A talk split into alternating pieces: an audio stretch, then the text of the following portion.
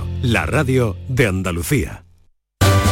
En Canal Sur Radio, gente de Andalucía con Pepe da Rosa. Queridas amigas, queridos amigos, de nuevo muy buenos días. Pasan cinco minutos de la una y esto sigue siendo Canal Sur Radio. A menudo me pregunto si estoy bien, si he perdido o he ganado en el amor. Son las cosas que uno no puede saber si estoy despierto en este cuento dulce y negro del querer. Son las cosas que uno no puede saber si estoy despierto en este mundo tan pequeño y del revés. Hola, hola. ¿Qué tal? ¿Cómo están? ¿Cómo llevan esta mañana de sábado 30 de abril de 2022? Ojalá en la compañía de sus amigos de la radio lo esté pasando bien la gente de Andalucía.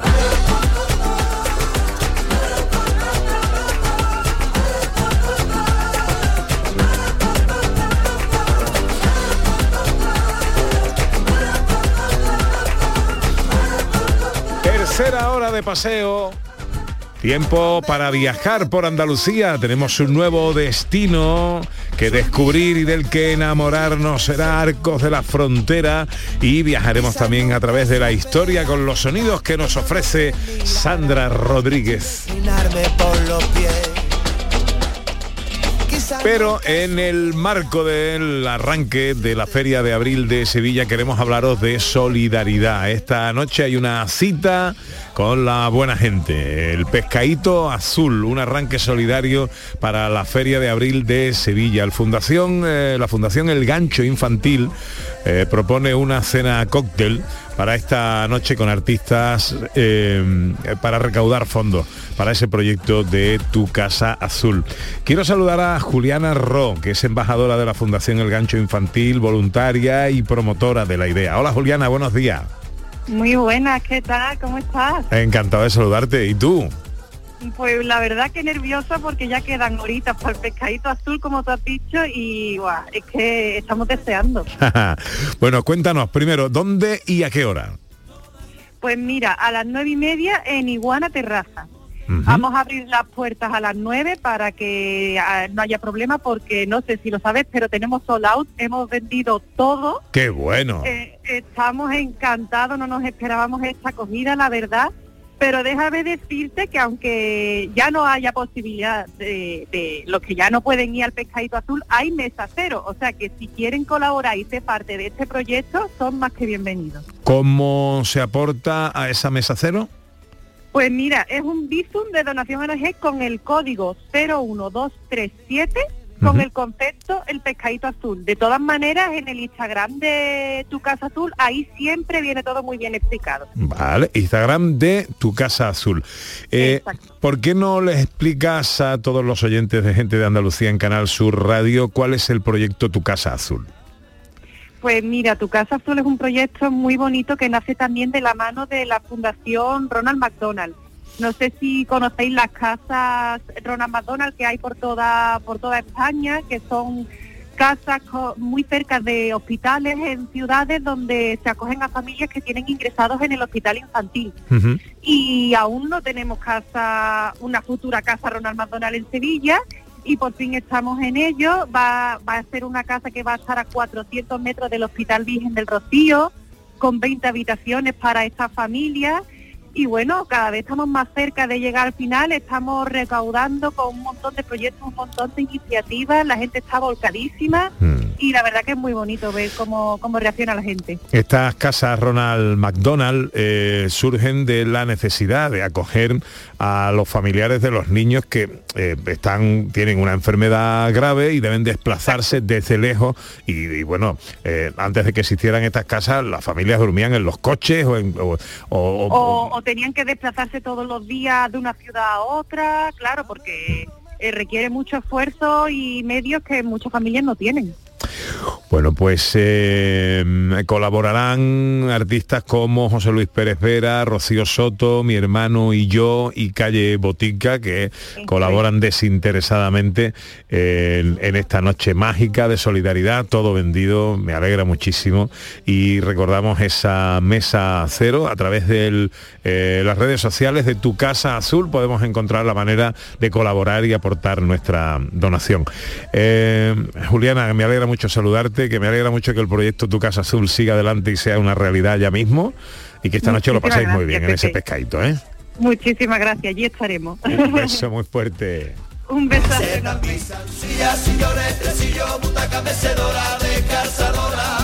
y toda clase de muebles que tengan el mal estado. Recogemos y entregamos en su propio domicilio. Te avisamos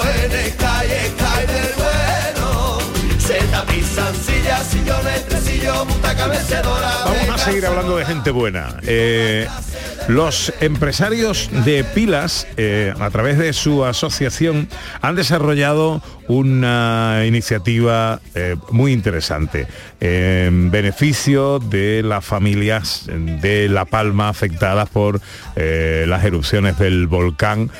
Eh, que eso pasó hace muy poco y ya parece que lo tenemos olvidado, pero, eh, pero estas familias necesitan, siguen necesitando ayuda. Bueno, pues la Asociación Empresarial de Pilas ha fabricado y esta tarde lo va a presentar el sofá más largo del mundo.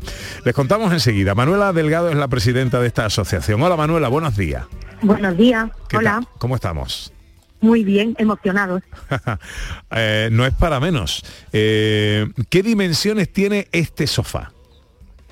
Pues este sofá, las intenciones que tenía en un principio era que todo el mundo supiera de los tapiceros y la industria tapicera de nuestro pueblo, que es fabulosa y es mundialmente conocida. Pero bueno, el volcán de La Palma no se le ocurre otra cosa que estallar y ya supimos perfectamente dónde tenían que ir esos módulos. Esos módulos no podían tener mejor destino que las casas de La Palma. Eh, háblame de las dimensiones. 500 metros. 500 metros de sofá. Y os voy a decir una, un dato curioso. 10 kilómetros de hilo hemos utilizado. 10 kilómetros de hilo, 10.000 metros. Dos kilómetros y medio de tejido, de tela. Casi nada, ¿eh? Casi nada. ¿Cómo, ¿Cómo, está? Esto está hecho por módulos, lógicamente. Está hecho por módulos, son, eh, son 250 módulos de sofá. 250 módulos que, que luego em, em, bueno serán destinados em, y, usados individualmente cada uno de ellos. Claro, correcto. El Cabildo de La Palma está eh, con casas prefabricadas que entregan ahora en este mes de mayo y nuestros sofás son los que van a vestir esas casas. Eh, a las casas y edificios de nueva construcción que se están haciendo en La Palma por los afectados del volcán. La idea, me parece una idea preciosa. ¿Cómo se os ocurrió esto? Pues bueno, nosotros siempre habíamos tenido una idea de que era hacer el, sofá más grande, eh, que la industria tapicera resonara, ¿no? Pero también la idea era muy clara, ¿qué se hacía luego con esos módulos? Siempre hemos sabido que esos módulos iban a ser donados, nosotros no queríamos beneficio de ellos. Y bueno, en el momento que el volcán de La Palma entra en erupción, entra en erupción también nuestras ideas, nuestras cabezas y empezamos a hablar con el Cabildo de La Palma y la idea fue acogida pues con todo el amor del mundo. Así que se va teníamos un compromiso con ellos desde hace bastante tiempo ya. Eh, ¿Lo vais a presentar esta tarde? No, está ya en las calles del pueblo. Ah, ya está. Hemos hecho la presentación oficial a las 12 de la mañana y esta tarde, a las cinco y media de la tarde, tenemos una sentada de más de mil niños que cogeremos las imágenes a través de drones para que todo el mundo las pueda disfrutar. Pero que está en, la calle, habéis puesto... Está en la calle. Ahora mismo tenemos todo el centro del pueblo cortado. Estamos de una esquina a otra del pueblo cortado. Está el, un día de fiesta. Es, eh, venir hoy sería un día espectacular para disfrutar. Oye, Está todo el pueblo en la calle. Estamos hablando hoy de color. ¿De qué color es el sofá? Azul. Azul. Un azul claro, muy bonito. Hemos pensado en que fuera un color neutro, que en cada hogar pudiera resonar perfectamente y bueno, lo hemos hecho con todo el amor del mundo. Aparte de que el color azul es el color de la bandera de nuestro pueblo, es el color de nuestra asociación, de La Palma también es el azul. Así que... Bueno, eh, no, podía ser otro. Eh, eh, ¿a, qué hora es lo de los niños esta tarde? A las cinco y media. Cinco y media de la tarde. ¿Y, y- y los niños ya están eh, elegidos o esos van para allá? bueno, ¿Es los niños ha habido, nosotros hemos, hemos dado mil dorsales, en los colegios hemos entregado mil dorsales, pero caben más niños. Podemos asegurar que caben bastante más niños. O sea que niños que lleguen, niños que se van a sentar. Medio, Vamos a llenar el sofá enterito. medio kilómetro de sofá, ¿eh? 500 metros lineales de sofá, compuesto por 250 módulos, eh, de dos metros cada uno, entiendo, claro. Correcto, Eh, correcto. unas 1.500 horas de trabajo, dos kilómetros y medio de tela, 10 kilómetros de hilo, 5 toneladas de madera y eh, esto se presenta. ¿Cuándo se manda todo esto a La Palma? Pues la semana que viene hemos quedado el lunes, el próximo lunes, hemos quedado con, con el presidente del Cabildo de La Palma, porque ya tenemos todo organizado para ver el día que salen de aquí. Ya directamente nosotros embalamos y va directamente a container. Pues Y ya para su destino. Pues felicidades a la, a la Asociación Empresarial de Pilas, por supuesto también a su ayuntamiento. Manuela Delgado es la presidenta de esta asociación. Te agradezco mucho que nos hayas atendido. Eh, enhorabuena, que haya gente buena en el mundo, eh, porque evidentemente todo esto ha sido con la colaboración desinteresada de los empresarios de, Sin dudarlo, eh, sin de- dudarlo. de Pilas. Aquí nadie, nadie ha pedido nada a cambio. Pues lo dicho, enhorabuena, felicidades, que Dios os bendiga y que disfrutéis mucho de esta tarde, esos mil niños ahí sentados en ese sofá. Muchas gracias. Gracias por todo. Un beso, Manuela. Este año, beso. gente de Andalucía arranca con los saludos de la gente de Andalucía. Buenos días, majarones. Soy José Mudarra, de Sevilla. Y aquí comienza el apasionante y emocionante programa número 186 Bienvenidos de Gente de a Andalucía. Gente de Andalucía. Y aquí comienza el programa número 177. Buenos días, soy Lola, de Granada. Aquí comienza el programa número 179 de Gente de Andalucía. Ellos ya lo han hecho. Si quieres hacerlo tú también, envíanos un WhatsApp al 670-944-958 y te contestaremos con el número de programa que tendrás que presentar. Recuerda, envíanos un WhatsApp al 670-944-958 y anímate a ser la primera voz que suene en Gente de Andalucía.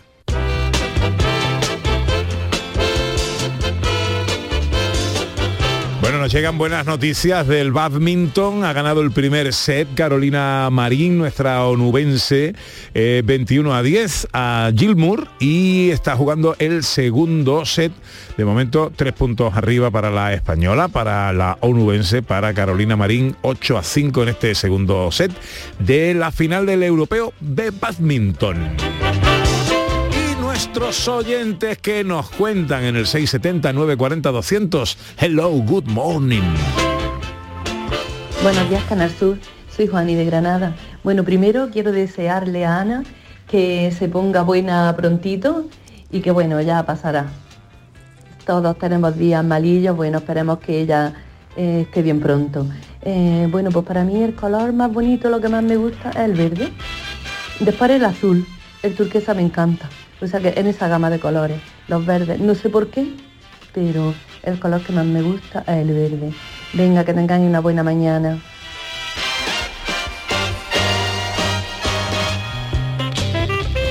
Pues el verde es un color muy bonito. Tenemos el negro, tenemos el azul, tenemos el rosa y tenemos el verde como colores favoritos de nuestros oyentes. ¿El tuyo cuál es, María? El morado. ¿Y el de, y el de Irene? El verde. No sé por qué me lo imaginaba. Y el rojo. El- Replica ahora María Chamorro. Y el rojo, también el rojo. Eh, Sandra Rodríguez, cuéntanos, eh, enseguida buscamos un nuevo destino a Andalucía. ¿Dónde nos vamos a ir hoy? Pues viajamos a la provincia de Cádiz, vamos a Arcos de la Frontera. Será enseguida. En Canal Sur Radio, gente de Andalucía con Pepe da Rosa. Cada fin de semana te llevamos a los mejores rincones de Andalucía con Andalucía Nuestra. Los sonidos de cada provincia, su historia, sus tradiciones, su cultura. Descubre una Andalucía hermosa, diferente y única en Andalucía Nuestra.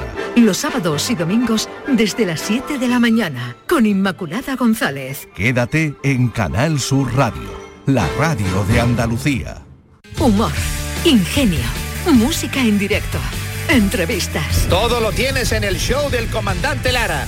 Y te esperamos los domingos en la medianoche para que disfrutes de la radio más original y divertida. ¡Vas a flipar! ¡Síguenos! El show del comandante Lara. Este domingo en la medianoche. Quédate en Canal Sur Radio, la radio de Andalucía. En Canal Sur Radio, gente de Andalucía, con Pepe da Rosa.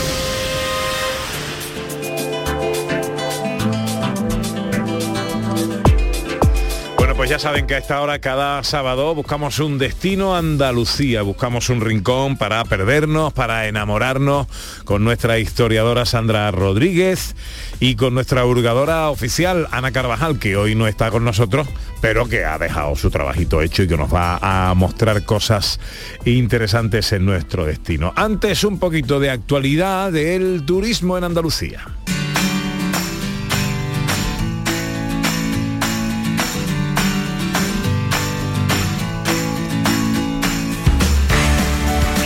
Un 75% de ocupación hotelera para el puente de mayo. Así se prevé, según un estudio sobre el turismo en Andalucía que no incluye, sin embargo, las reservas de última hora. Estos datos igualan prácticamente a los registros previos a la crisis del coronavirus, destacando Sevilla con casi un 90% de ocupación gracias a su feria. Málaga que supera el 80% y Cádiz con un 77,1% en buena parte ayudada por la celebración del Gran Premio de Motos de Jerez. En cuanto a la percepción de los empresarios andaluces de su situación actual, respecto a niveles previos a la crisis, el sondeo indica que 8 de cada 10 encuestados esperan resultados iguales o superiores.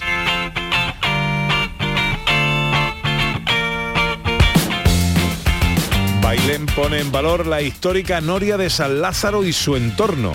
La localidad de Bailén refuerza su oferta turística con la puesta en valor de la histórica Noria de San Lázaro y su entorno, un lugar emblemático y singular de esta población jienense que está declarado como sitio histórico dentro del catálogo general del patrimonio histórico andaluz, al tener una relación estrecha con la famosa contienda de la batalla de Bailén de 1808. Entre las actuaciones que se van a realizar en este monumento se incluyen una intervención arqueológica en el foso de la Noria, habilitación de accesos, trabajos de limpieza en la mampostería de sillares y nuevo pintado de la estructura metálica de la Noria. Para facilitar la visita a la localidad y mejorar la experiencia del turista, Bailén dispondrá también de una nueva página web que permitirá al usuario acceder de manera fácil a la información necesaria para el consumo de las rutas turísticas eh, programadas sobre la historia, la cultura y la arquitectura de Bailén. Ahora buscamos nuestro destino de hoy.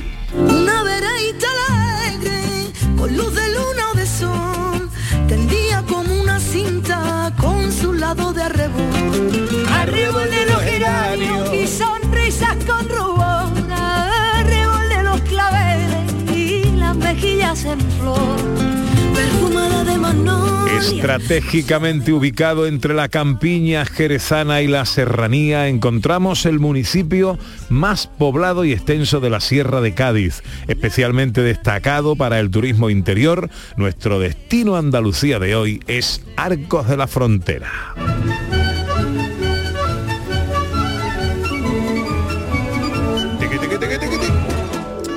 Bueno, pues tú dirás, Sandra Rodríguez, eh, Bueno, ¿de qué vamos a- hablamos? vamos a hablar un poco primero del pasado musulmán de Arcos de la Frontera.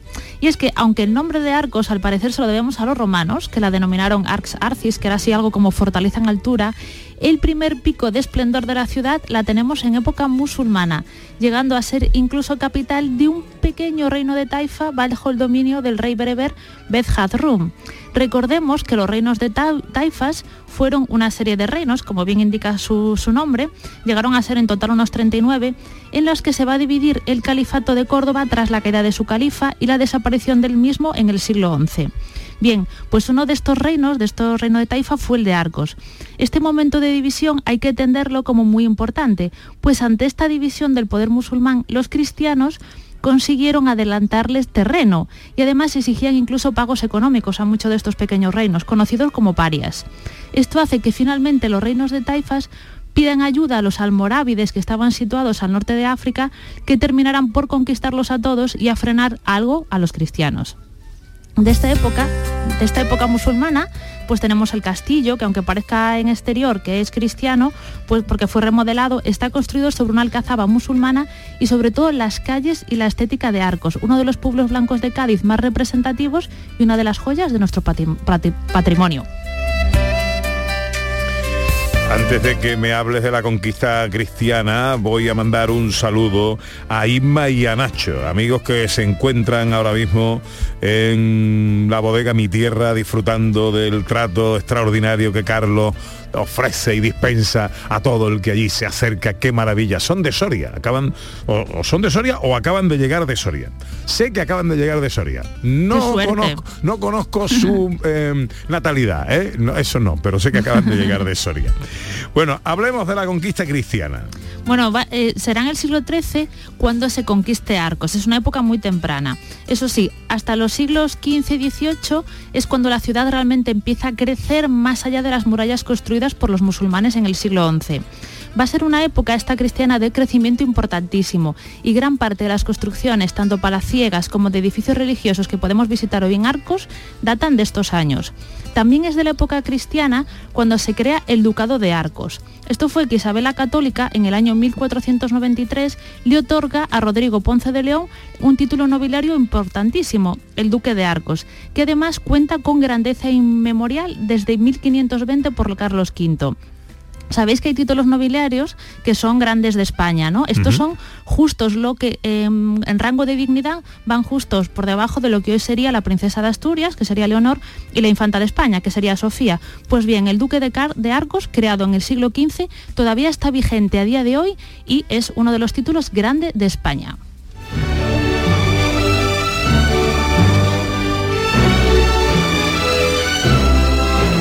Cierto, hablando de Soria, magnífica la mantequilla soriana, ¿eh? Mm. Espectacular, ¿eh? bueno, eh, ¿me quieres hablar de una leyenda? Bueno, sí, es que en Arcos se da una leyenda que ha inspirado a muchísimas leyendas y que es bastante habitual en, en otras partes de Andalucía, que es la leyenda de la molinera y el corregidor. Si recordamos, además, hay un escritor que nació en Guadix, en Granada, que es Pedro Antonio de Alarcón, que escribió una obra que se llama El sombrero de tres picos en el siglo XIX y está inspirado en estas leyendas populares que se daban en, en Andalucía. En Arcos eh, tenemos en el Palacio del Mayorazgo, que es un edificio maravilloso que se puede visitar, dos salas dedicadas a esta leyenda exclusivamente. Os voy a contar un poco de qué va la leyenda, Venga. pero en una versión libre, ¿vale? Porque hay muchas versiones de la leyenda, yo cuento una y bueno, a lo mejor otra gente lo conoce de otra manera, pero es muy, muy, esta es como la más divertida para mí, desde mi punto de vista. Bueno, cuenta la leyenda que un mozo recién casado, ¿vale? Tiene una mujer que es una molinera, de la cual se encapricha el corregidor de la ciudad. En este caso sería de la ciudad de Arcos. La molinera, lejos de negarse a establecer esta relación, pues dice que sí al corregidor, que vale, que le parece bien que tengan una relación extramatrimonial en aquella época. Entonces, el corregidor, para poder quedar por la noche con la molinera, hace lo siguiente. Le encarga al molinero un trabajo para molir trigo que le vaya a llevar toda la noche. Y así lo tiene entretenido toda la noche y él puede estar tranquilamente con la molinera sin que nadie los estorbe.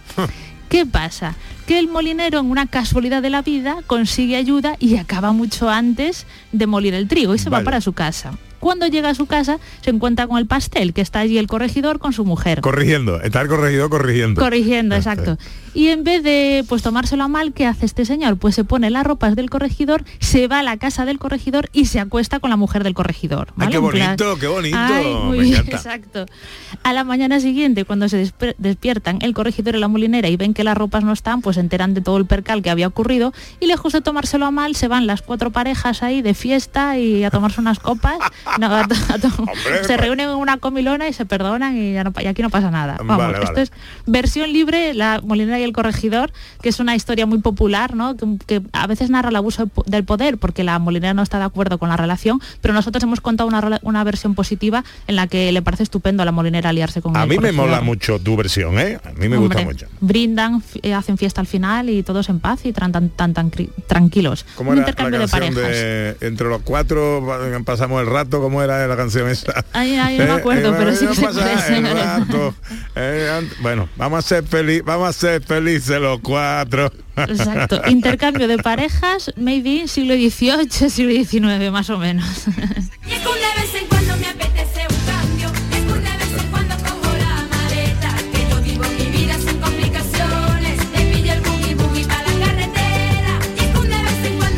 Bueno, vamos a hacer una primera parada en Arcos de la Frontera para... Eh, ¿Os gusta esto del turismo activo y, por ejemplo, actividades náuticas y de naturaleza?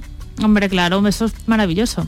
Pues de todo esto nos va a hablar José Manuel Gago, que es gerente de la empresa Turismo Activo Arco. Hola José Manuel, muy buenos días. Buenos días, Pepe, ¿qué tal? Encantado de saludarte, hombre. Igualmente. ¿Dónde estás? ¿Estás Pues en... nada, eh, os cuento un poquito, la verdad que Arco tiene, como has comentado antes, una gran superficie.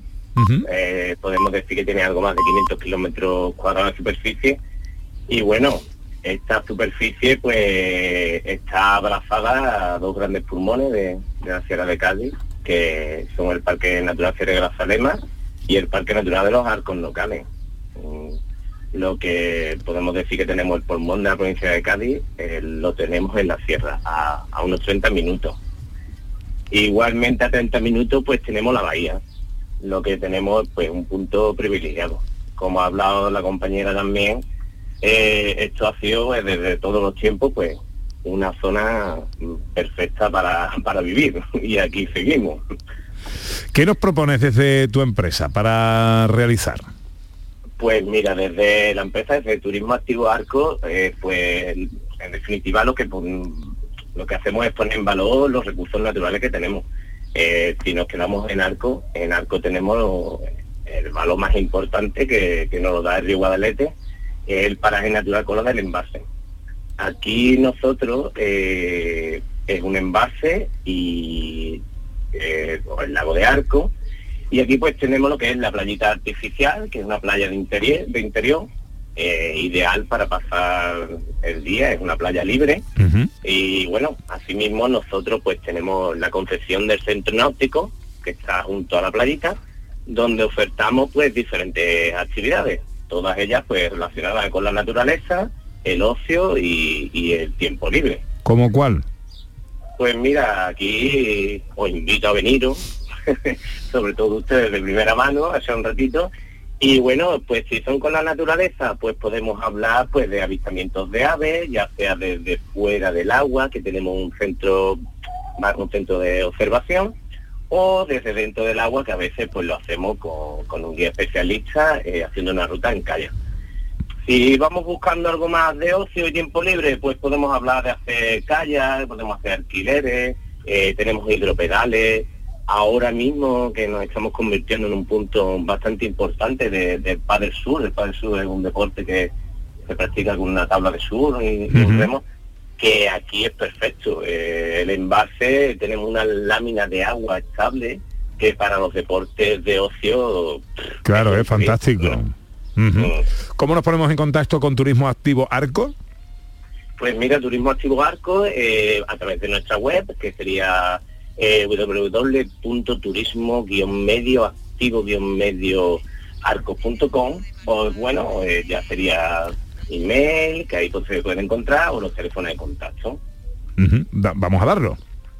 Mira, el teléfono, te voy a dar el teléfono de contacto, sería el 656 Sí. 52 4417. 656 eh, 5244 17. 17. Perfecto.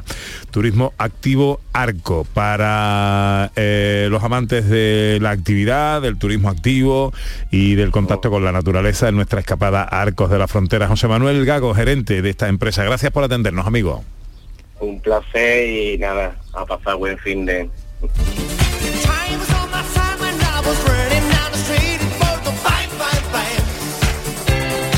Bueno, se confirman las buenas noticias. Carolina Marín acaba de proclamarse campeona de Europa por sexta vez en su vuelta a la competición 11 meses después de aquella eh, fatídica lesión de rodilla. Carolina Marín, campeona de Europa. ¡Viva Huerva! Bueno, eh, Sandra, eh, vi- visitas indispensables en nuestra escapada a Arcos de la Frontera. Bueno, la primera la puerta matrera, ¿vale? Este es el único resto que queda a día de hoy en pie de la antigua muralla árabe. Está flanqueada por dos torreones, de los que hoy solo queda en pie uno de ellos. Fue reconstruida en el siglo XVII y XVIII y desde ella puede apreciarse los restos de toda la muralla encajonados entre las casas.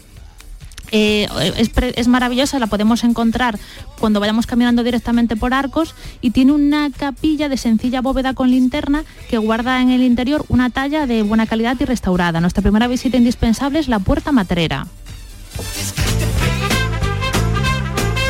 Segunda visita. Bueno, recomendamos la- conocer el Palacio del Mayorazgo. Es un edificio del siglo XVIII que tiene una espectacular fachada de estilo herreriano y que además en la parte superior tiene un mirador de estilo mudéjar, maravilloso. En la parte baja tenemos la Pinacoteca Municipal y el Jardín Andalusí. Y en, esta, en este Vale, igual. Palacio del Mayorazgo podemos visitar las salas de la leyenda del corregidor y la molinera. Un edificio sin duda digno de visitar y conocer el Palacio del Mayorazgo.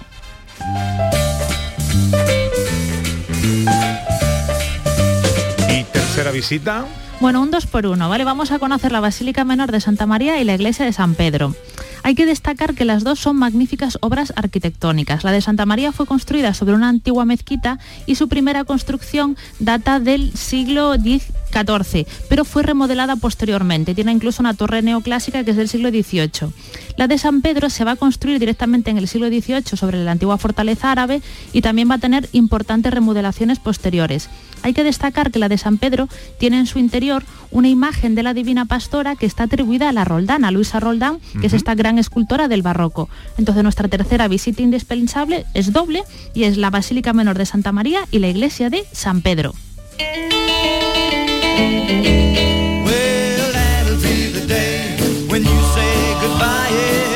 Pues esas son las visitas indispensables que nos recomienda nuestra historiadora Sandra Rodríguez en nuestra escapada a Arcos de la Frontera, la Puerta Matrera, el Palacio del Mayorazgo y una tercera visita doble a la Basílica Menor de Santa María y la Iglesia de San Pedro.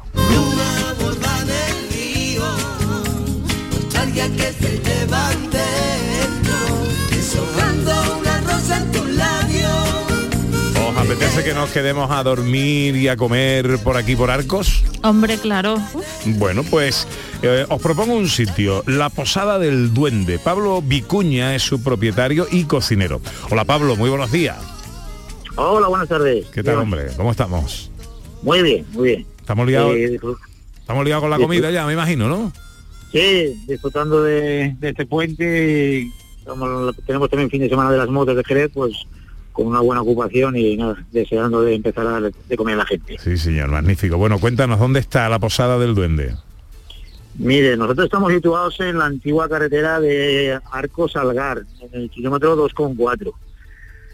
Disponemos de un hotel con nueve habitaciones, ¿no? Tenemos un jardín de 1.500 metros cuadrados con su piscinita y luego tenemos un comedor para unas 100 personas y una terraza para también exterior para otras 100 personas. Ajá. ¿Qué características tienen las habitaciones de la posada? Eh, nosotros son es un hotel más bien rural, ¿no? Una casita rural que disponemos de cuatro habitaciones dobles con dos camas y cinco con cama de matrimonio. Tenemos también una piscina que podemos hacer uso de ellos, de los clientes, y luego tenemos, ya digo, unos mil metros de zonas ajardinadas. ¿Y qué se come ahí? Pues tenemos un poquito de todo, porque yo al ser de, de San Sebastián también tiro un poco para mi tierra, aunque mi mujer es aquí de Arcos y yo ya desde el año 92 por esta, por esta bendita tierra, ¿no? Y nosotros pues nuestra especialidad es el pulpo, eh, tenemos también tartar de ahumados, trabajamos ahora en el, el atún, ¿no? El tartar de atún, eh, tarantelos, sashimi, tatakis, luego carnes que también traemos de, de la zona del País Vasco, cordero asados y cochinillos que tenemos de la zona de Castilla y León, y un poquito cocina innovadora. Bueno, eh, eh, que es sugerente todo y las imágenes que estoy viendo a través de la web. Vamos a recordarle si te parece la web de la Posada del Duende a nuestros oyentes. En la web es www.laposadadelduende.com. punto com. Pues ese es el sitio que recomendamos para comer y para dormir en nuestra escapada a Arcos de la Frontera. Pablo Vicuña es el propietario y el cocinero de la Posada del Duende. Muchas gracias amigos por atender nuestra llamada y feliz fin de semana. A ustedes, que pasen buen fin de semana. Gracias.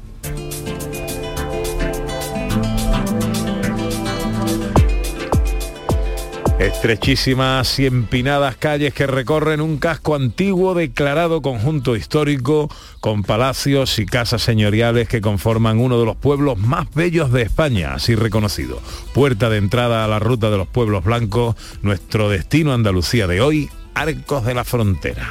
La que revive a la poesía en cuanto el día se muere. A su ventana me asomo y su alegría me hiere.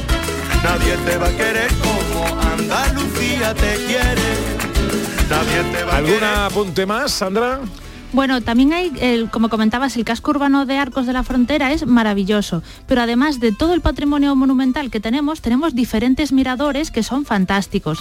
Tenemos, por ejemplo, el mirador de la Plaza del Cabildo, el mirador de San Agustín o el mirador de Abades que nos permite contemplar el río Guadalete a su paso por la localidad. O sea que maravilloso esto, este paseo de ensueño por un sitio tan bonito como Arcos de la Frontera. Gentilicio de Arcos, Arcense. Arcense. Hoy nuestro destino Andalucía, Arcos de la Frontera. Tunero, la que por febrero huele a carnaval, la que Picasso describió y, con mira, la que Lorca pintó. Tenemos un regalito para ti. Bueno, en realidad para la molinera, el corregidor y sus parejas respectivas.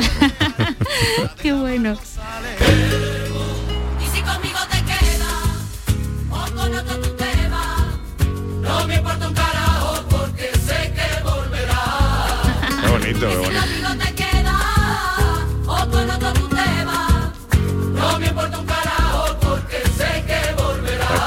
Molinera y el corregidor.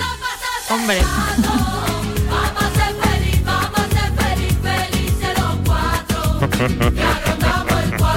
Tal cual, ¿eh? Felices los cuatro. Tal cual, felices los cuatro. La molinera, el marido de la molinera, el corregidor y la parienta del corregidor. 19 para las dos. Enseguida los sonidos de la historia.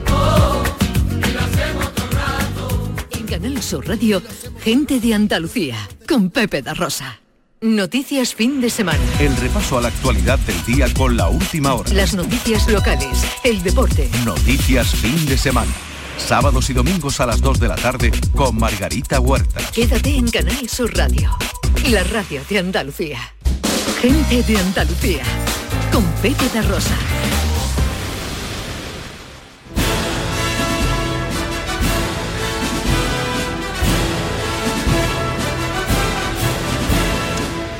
Con Sandra Rodríguez.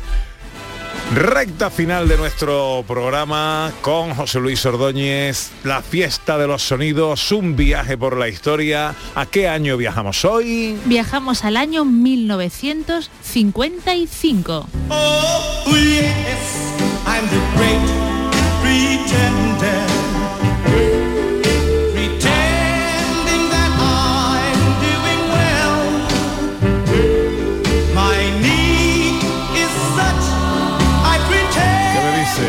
Platters y su Wow. The Great Pretender. one can tell. Oh yes, Sonido clásico de los 50. pretender. A Éxito en 1955. Bueno, cuéntame cositas. Bueno, el año 1955 es el año en que Estados Unidos introduce la vacuna contra la poliomielitis, que está desarrollada por Jonas Edward Salk. Esto es importantísimo porque la polio era una enfermedad terrible que afectaba sobre todo a niños, que producía además cojeras y otro tipo de problemas de movilidad y la vacuna fue como mano de santo y redujo muchísimo la incidencia de esta localidad de desde que se- de, esta, mm, de esta enfermedad desde que se empezó a introducir. Es el año también en el que se inaugura a las afueras de Chicago el primer restaurante McDonald's. 67 años después todavía siguen en funcionamiento. ¿eh? Winston Churchill Y parece que bien. ¿eh? y parece que bien, sí, sí, siempre tiene ahí gente y cola. ¿Os acordáis cuando cayó la Unión Soviética? Que los, Sí. en, eh, en la URSS se, se- se fueron todos al McDonald's, ¿no? La primera- cuando abrió el primer McDonald's allí, impresionante esas imágenes. Bueno, Winston Churchill dimite como primer ministro británico eh, por razones de salud. El 30 de septiembre de ese año muere James Dean en un accidente de tráfico, todo un icono del cine hoy en día. Y es el año también en el que Rosa Parks se niega a moverse a la parte de atrás de un autobús y cederle el asiento a un pasajero blanco, dando lugar, fue como la pistoletazo de salida para la lucha por los derechos civiles en Estados Unidos, donde los ciudadanos negros en aquel momento no contaban con los mismos derechos que los blancos. En España, Televisión Española no iniciaría su programación regular hasta el año siguiente, con lo que en el año 1955 lo que se escuchaba principalmente era la radio. Vamos a escuchar, ¿vale? La introducción de un serial radiofónico muy importante que empezó en ese año, en el 1955. Sociedad Española de Radiodifusión, a través de su gran cadena de emisoras propias y asociadas, presenta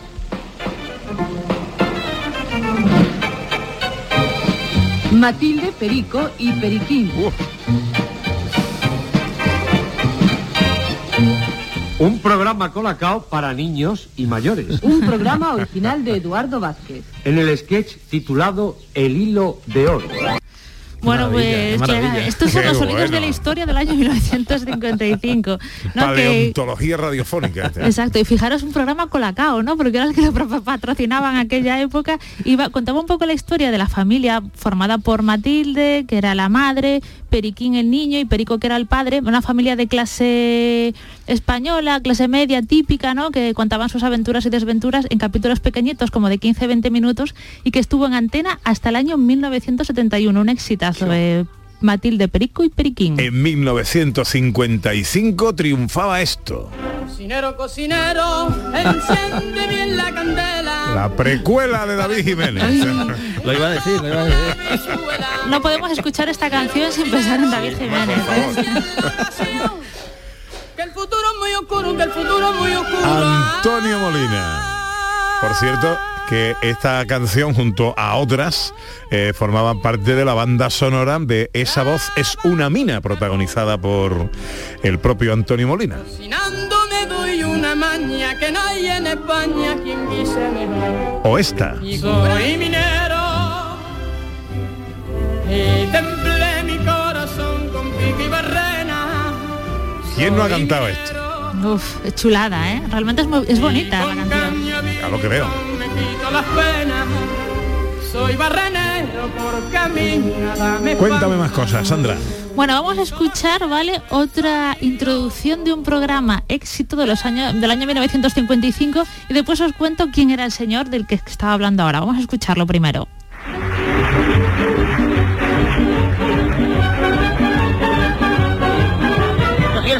Zorro, zorrito. Para mayores y pequeñitos. Yo soy el zorro, señoras, señores. De mil amores, voy a empezar.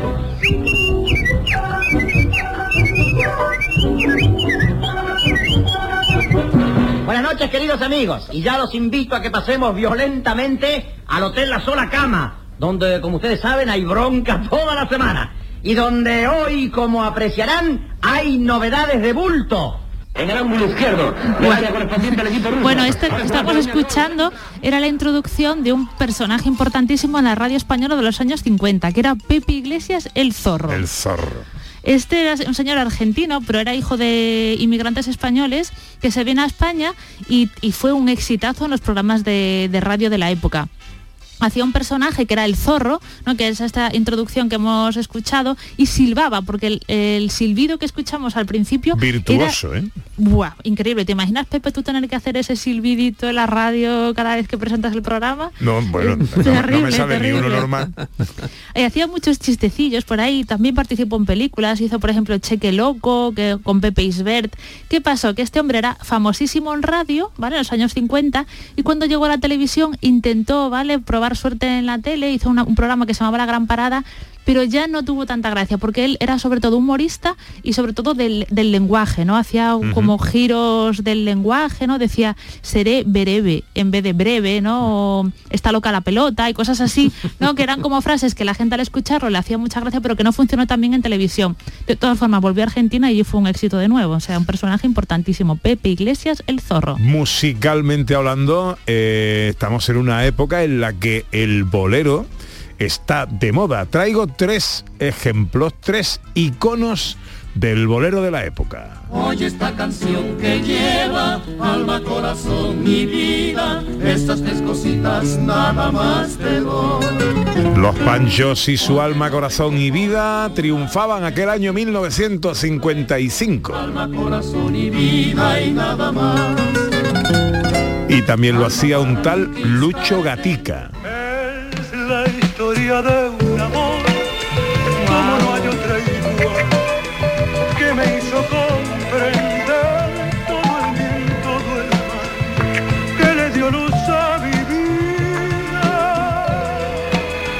también en lo más alto de los éxitos musicales de 1955. El mar y el cielo se ven igual de azules y en la distancia Bueno, bueno, parece que se unen. Antonio Machín, su majestad. Que el barbaridad, ¿eh? Cualquier ¿Sabéis que cosa. ¿eh? Antonio Machín está enterrado en Sevilla? En el cementerio de Sevilla, increíble, ¿eh? Sí. Permíteme igualarme con el cielo que a ti te corresponde. ¿Qué más cosas pasaban en 1955, Sandra? Bueno, pues seguimos en la radio, ¿vale? También vamos a escuchar los anuncios de un analgésico que se consumió muchísimo en España durante tres décadas. Lo escuchamos y os cuento. Se llama tableta ocal.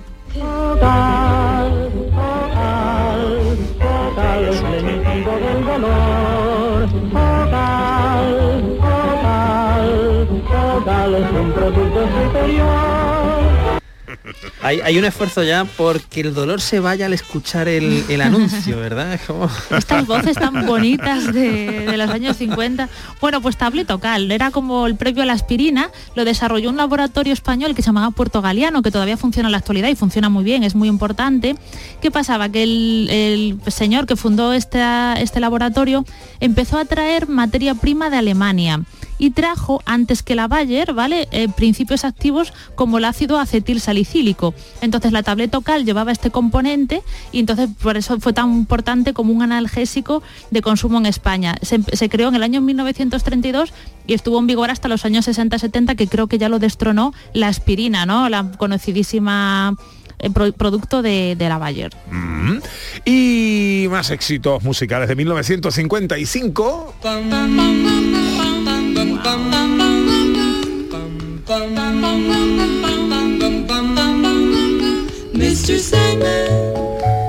Yo con esta canción me voy a la saga Halloween de terror, porque es como un tema que se repite en algunas de ellas. Cierto, cierto. Es maravilloso, es maravilloso. ¿Y te suena este 16 Tons? Some people say a man is made out of mud. A poor man's made out of muscle and blood. Aquí me voy al cine negro.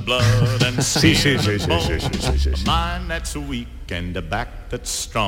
Sandra. 16 tons. Bueno, no, tenemos que irnos al nodo ya, ¿vale? Dejamos la radio y nos vamos al medio audiovisual. A la comedia loca del... a la comedia loca del nodo y vamos a escuchar un trozo de- muy, muy curioso de uno de los primeros festivales de cine de España. Lo escuchamos. El Festival de Cine de San Sebastián se consagra y atrae la atención de personajes del cine internacional. Del 19 al 26 de julio se ha celebrado en San Sebastián el segundo Festival Internacional del Cine, que a su vez es el primero del color, durante el cual se proyectaron interesantes películas nacionales y extranjeras. A la función de clausura asiste doña Carmen Polo de Franco. Paquita Rico, Maruja Asquerino, Carmelita Sevilla y demás estrellas cumplimentan a la ilustre dama. En el Teatro Victoria Eugenia de la ciudad Donostiarra, los artistas, productores y técnicos forman una doble fila de honor a lo largo de escaleras y vestíbulo para saludar a la esposa del jefe del Estado. A Carmen Polo de Franco que iba a todas las inauguraciones, No. Claro, y además es muy curiosa la noticia, ¿no? Porque para estar hablando de un festival de cine, que ojo, ese es el segundo festival de cine de San Sebastián, la segunda edición, pues habla mucho de Carmen Polo, ¿no? Que quizá tendría que hablar más de películas y de, y de actores y actrices. Por suerte está por ahí Carmen Sevilla, que la galardonaron, y en ese año 1955 se otorga la, la primera concha de plata, ¿vale? Parte de ese año de 1955 y se la lleva la película Giorni de Amore de Giuseppe De Santi. Es una película extranjera que to- era todo una revolución en la España del año 1955, dar un premio a una película extranjera. Esto- Segundo festival de San Sebastián. Esto aún se oye hoy. Suave que me estás matando, que estás acabando con mi juventud. Yo quisiera verte sido infiel y pagar dejarte con una traición. Eres como una espinita que se me ha clavado en el corazón. Juanito Segarra alcanzaba, alcanzaba las cotas más altas de los éxitos musicales de 1955 con su espinita. Y el cine que nos traía José Luis. Bueno, pues había muchísimas películas, ¿no? Conspiración del Silencio, Marty, eh, bueno, pues eh, la de Atrapa a un ladrón de Hitchcock con, con Cary Grant, pero quiero recordar una de las grandes obras maestras de nuestro cine, que es de 1955 y que se llama Historias de la Radio. Acerque un micro. Bien, pues sintiéndolo, créame, tengo que repetirle la pregunta. Sí, sí, hágalo. ¿Quién fue el delantero centro que marcó el primer gol oficial en el antiguo campo del Club Ciclista de San Sebastián cuando se inauguró? Yo, Anselmo Ñate, Pichil, en 1915, y de penalti. Es uno de los grandes momentos de nuestro cine, una de las secuencias, una de las escenas de historias de la radio de José Luis Saez de Heredia, ¿verdad?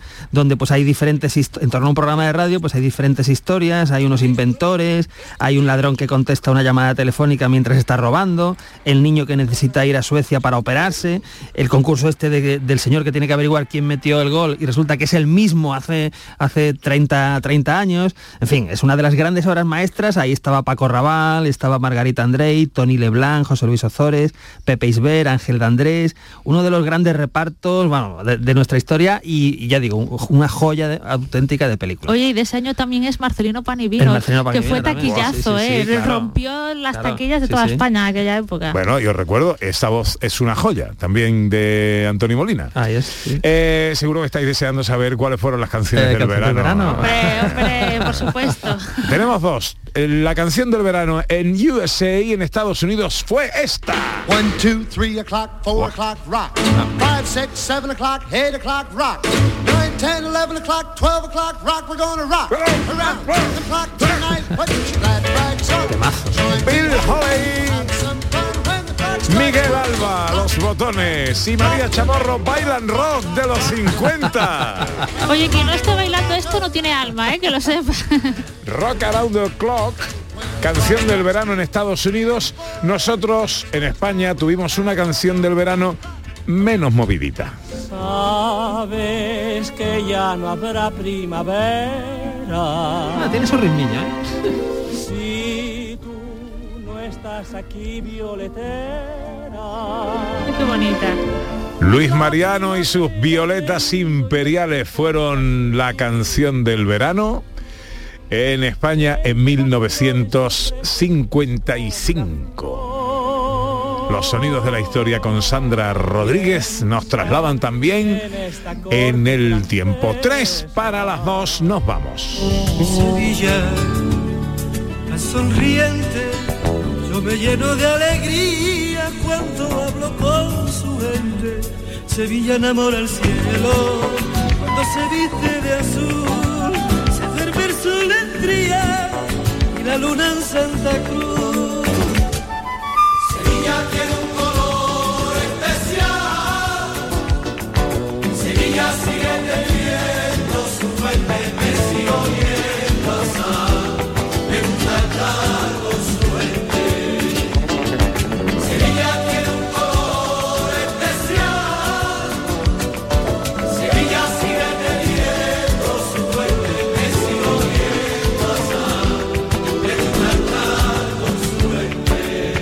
Sevilla arranca su semana grande esta noche a las 12, alumbrado 201.000 bombillas que alumbrarán en primer lugar la portada que recrea el hotel mítico Hotel Alfonso XIII y a continuación las calles de Un Real para una semana de gozo, disfrute y espero que felicidad. Que lo pasen bien todos los sevillanos.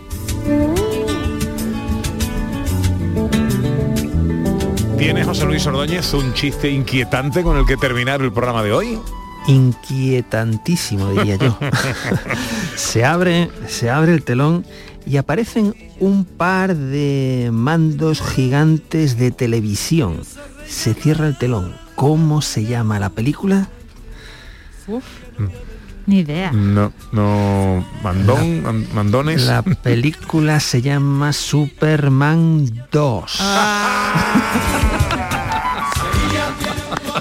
me gusta, esta sí. Bueno, bueno, bueno, bueno. Esta es muy buena. Adiós, José Luis. Adiós, Sandra. Un abrazo. Pasadlo bien por Granada. Muchas gracias. María Chamorro estuvo pendiente de todo en la producción y la gran Irene López Fenoy en los botones. Nosotros volveremos mañana, si Dios quiere, será a eso de las 11 y ojalá estén todos ahí. Ahora se quedan con la información en Canal Sur Radio y con un trocito de nuestro corazón que espero nos devuelvan mañana. Sean felices, amigas, amigos. Adiós.